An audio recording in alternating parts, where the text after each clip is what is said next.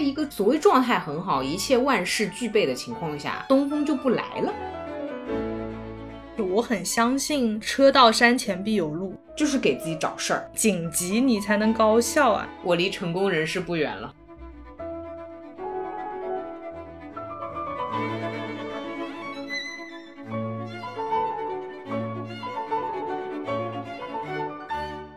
欢迎来到新一期的路人抓马，这里是川，这里是悠悠。一念完开场白，我就开始空白。唉，介绍一下背景，这又是我们第三次开启录音笔，只能说痛并快乐着吧。嗯，哎，但其实这一期聊的确实是痛并快乐着的这么一个方向的东西啊。小小的剧透一下，最近这几期录的就是非常的不顺，并不是说时间上赶不上，而是时间有余裕，但就是想一个选题避一个选题，聊一个选题就觉得又很无聊。这种东西有什么好聊的？或者说聊两句就讲完了。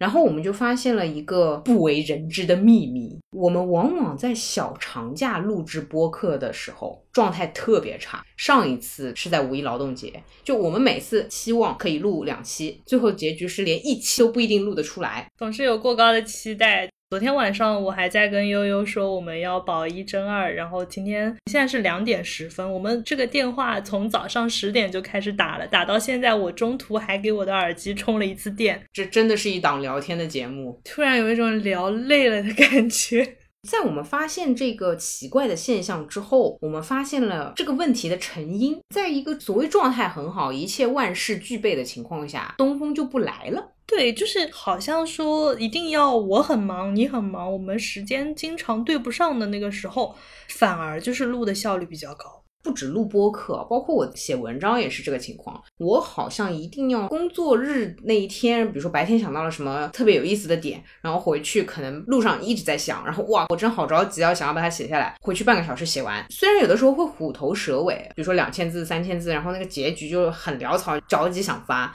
不过那种东西其实最后回去看的时候还是蛮满意的。而想着假期挺长的，更新一篇吧，这种写的就像白开水一样，你知道吧？我懂你这个意思。我记得我之前一次速度最快的推送，好像那天晚上是加班加到了九点还是十点，回到家洗完澡，突如其来的想着，就觉得说我不能把我一天所有的时间都献给工作，我要写点我自己的东西，然后还赶在十二点之前发了推送，就好像真的是得这种，就你越没有时间去写，然后你就越想写。我觉得这个大概是他们所谓的痛苦使人成长，痛苦使人思考。你在那种很有压迫感的生活里面，你才会有多的思考。在一个比较悠闲的状态里，你的思考也是比较散漫的，就会想一些整理整理房间啦，或者说计划一些美好的事情啦，没有一点那种来自外界的压力，或者说在一种被压迫的状态里。所以大家都说有压力才有动力。我现在觉得这句话贼有道理。你没有被压着，你就嗨不起来，你就燃不起来，就没有在那个兴奋的状态里面，然后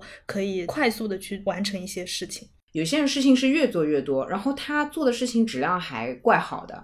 你知道那种学神，就是往往哇好几门课一起学，你思考的是他们的时间哪里来的，但他们好像只思考下一件事情要做什么。对对对，时间的那个密度比较高，他思考的那个密度也会变高。你不是说嘛，你今天要为拖延症证明，来来证明来，请。对对对，我们平时拖延其实也不是真的想拖延。你没有紧绷感，就真的很难做出一些事情来。哎，说到这个，我想问你啊，你一般都是踩点的吗？因为我反正都是踩点。我也是，我就踩 deadline 啊。所以你上期还说我好喜欢 deadline，包括我记得我之前也说过，就是我很相信车到山前必有路。我现在觉得那个路其实就是 deadline 带来的。理解，你一定要开到那个山前。是的，是的，开到那个前面，然后你就觉得，哇，我我不行了，我今天晚上一定要怎么怎么怎么样的时候，反而就是会灵感啊，这些就都有了。但是我距离交下一篇稿子还有一个月，我可能前二十九天都写不出来。我曾经一度啊，对于拖延症这个东西是很痛恨的。那当然了，大家都不喜欢嘛，大家谁不想早早完成，然后很优雅？但我只有去踩那个截止时间，或者说是我只有每一件事情有一点小小的拖延，才能戳中我那个嗨点。是的，我现在在想，其实我们最开始那个录播课的时候，我们定的是星期天发就好了。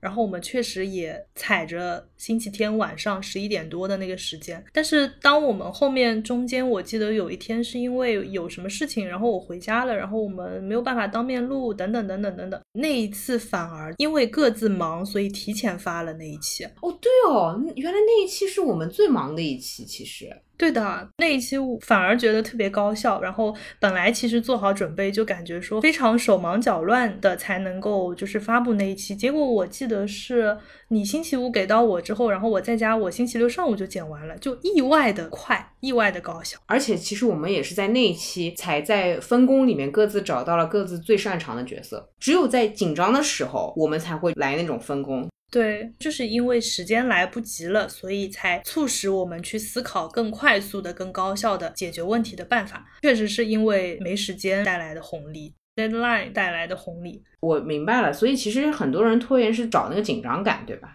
嗯，我现在回想起来，我觉得我是哎，我可能对紧张感的需求不是比你还高一点嘛。之前我说我还有篇稿子没交，然后你就问我什么时候交，我说哦，今天今天下午吧。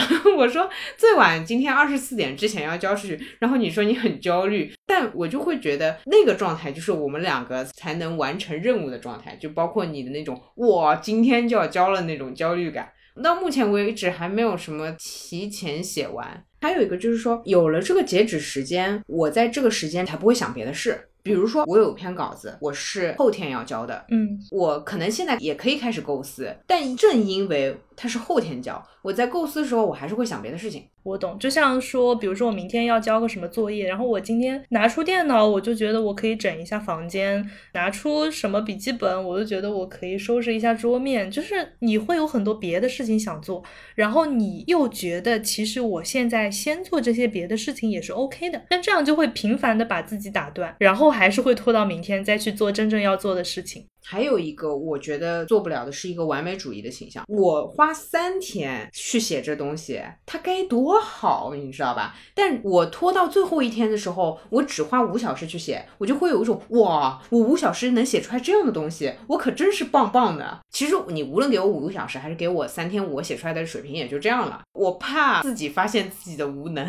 我就把这时间压缩，压缩到最短，然后觉得哎还是可以的，至少我高效。懂懂懂，三天写一篇文章就会觉得，哎，写的没有那么好。那是因为这篇文章是我真的三天前就开始写了。对，就大家会觉得说我花了三天的时间，我应该对它有更高的预期。所以其实那些我们平常都会吐槽自己有拖延症，我现在觉得这个东西它倒也不能说拖延症，而是我们太早的开始这件事情。哇，你这个发言真的很奇怪。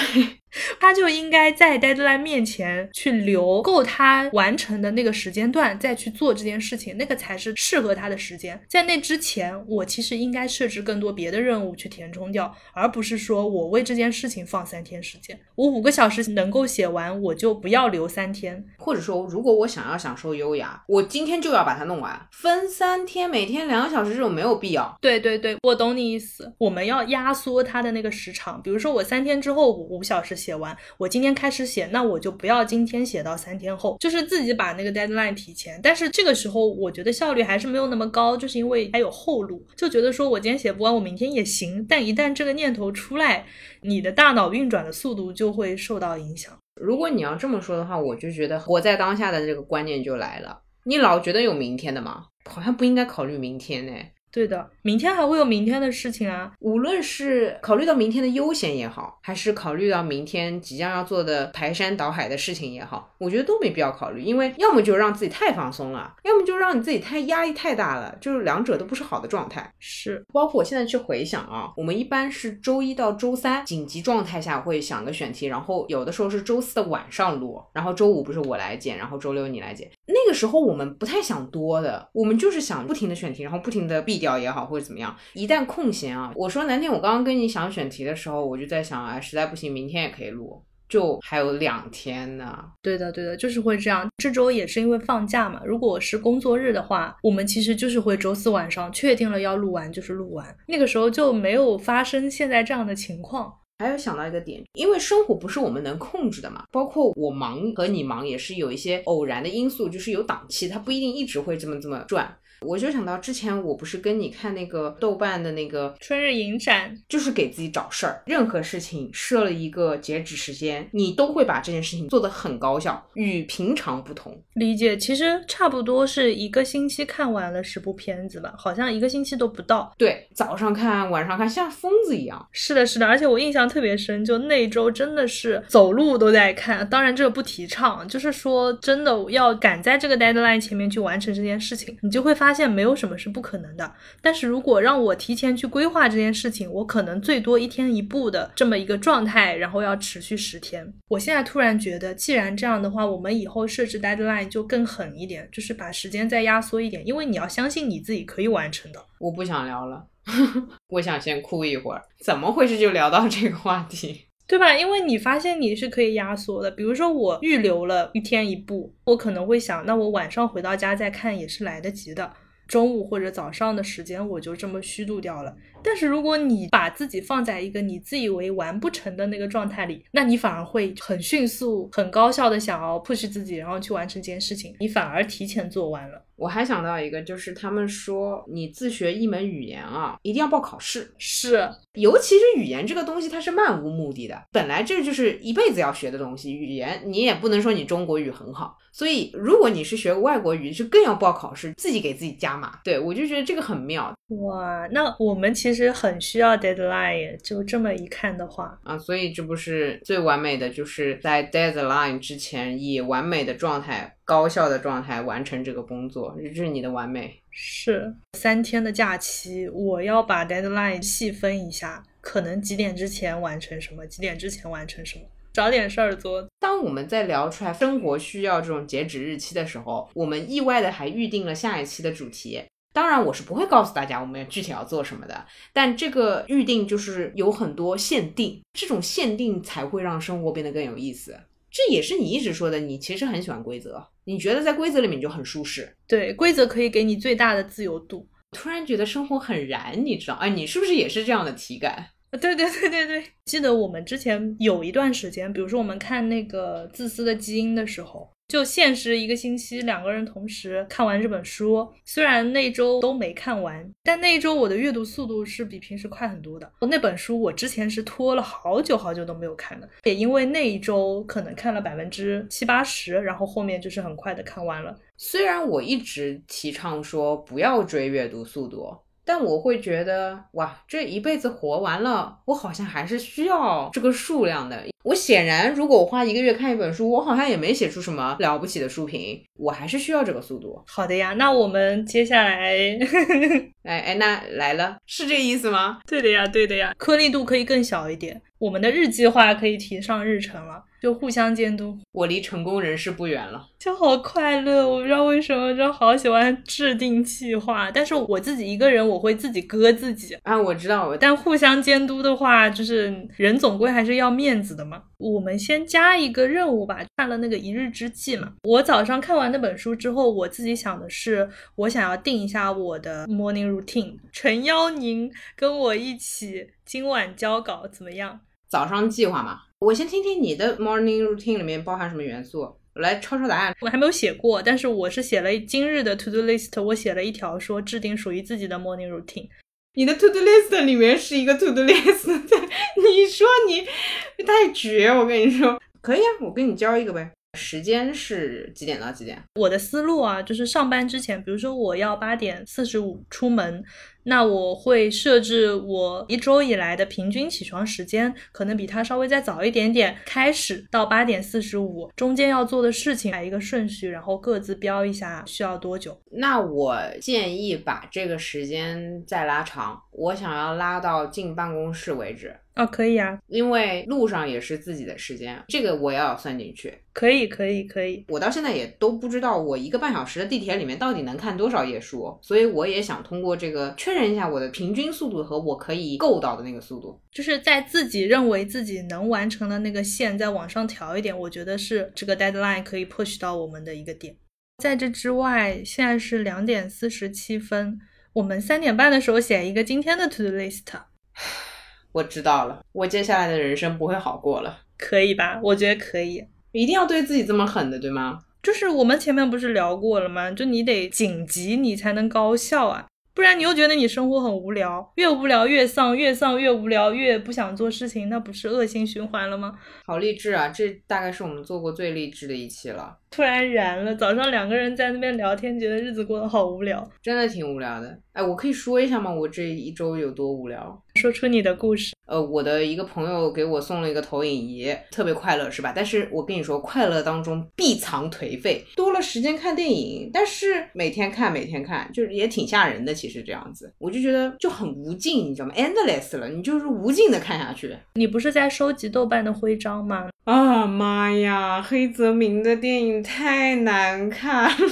哎，我不应该这么说，就就是这有黑泽明的那个粉丝嘛，就是希区柯克呢，你还能悬疑一波；库布里克呢，哎，我觉得还挺怪异的，对吧？然后呢，侯麦呢，哎呦，散文式的电影我也来不了，然后黑泽明我也来不了。但是如果你跟我说每天限定一部，或者说多少时间内完成，我好像还是可以的，因为我以前跟朋友就是多少时间内要完成的，蛮残暴的。你也需要残暴。我懂了，对，因为希区柯克也并不那么容易看，而且它又是黑白的，你悬个两小时的黑白的疑，其实 你也不觉得很悬疑了。我当时是一周一部嘛，那我每天拆啊，我每天看二十分钟、三十分钟，就这么熬过去啊。你这么看的，我的天呐。嗯，那你以为我很享受吗？就很煎熬啊！那你何苦逼自己啊？你就为了那个徽章？两个原因，第一个是我舅舅是一直说他是很崇拜希区柯克的，然后他跟我提到过，我又很崇拜我舅舅，所以就导致我就觉得我崇拜的人看的，我也要想看。第二点是我觉得看完二十部希区柯克电影的生活，应该跟没看过的生活有点不一样，所以我去看了。懂了呀，我后来才知道，原来这个不一样，并不完全是由电影带给我的，而是由那种折磨带给我的。所以你的黑泽明还在计划中吗？哎，黑泽明我一部都还没开始啊。库布里克帮我记一下，我库布里克还剩三部，我就拿徽章了。还剩三部，那就端午结束喽。你不是现在也一天一部吗？你一天一部蝙蝠侠和一天一部全金属外壳，它不是同一种人生，你知道吧？就是，嘿，那个全金属外壳，我的时间跨度有一个月了，你知道吗？就是中午看五分钟，吃完饭然后再看五分钟，就很艰难的。天呐，哎，我一遇到这种，我就真的会后面就忘记自己看到哪里了，我很难中断。就包括说我一本书，我昨天晚上翻出来一本以前看了个开头的小说，前面五十页我就一点印象都没有。我接不上，所以我就每次看小说，我就得一口气。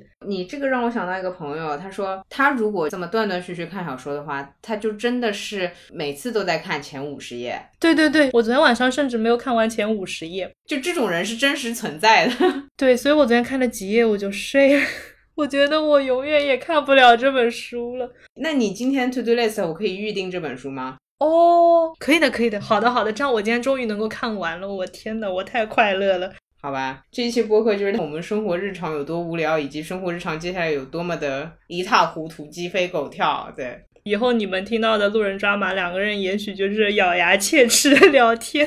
对，所以这一期我们是从拖延开始，然后从铁血 deadline 结束，从无聊的日常开始，最后可能变成了非常变态的互相逼迫对方的日常。反正锁定我们下一期呗。下一期极其可怕，嗯，好的好的，常规流程，我们的播客现在已经上线的平台有苹果的 Podcast、网易云音乐的主播电台、喜马拉雅、小宇宙，也欢迎大家复制我们的 RSS 链接，粘贴到你常用的泛用平台去订阅路人抓马，收听路人音。我们的邮箱是 dramaboy at 幺六三点 com，非常期待大家的建议、意见和你想听的、想说的话。好的，那我们今天这一期就录到这里啦。这期应该是会很短，是吧？对，这期应该挺短的，因为我感觉录到后面两个人都急着去设置 deadline，着急去弄这个东西了。好的，再见。好的，好的，拜拜。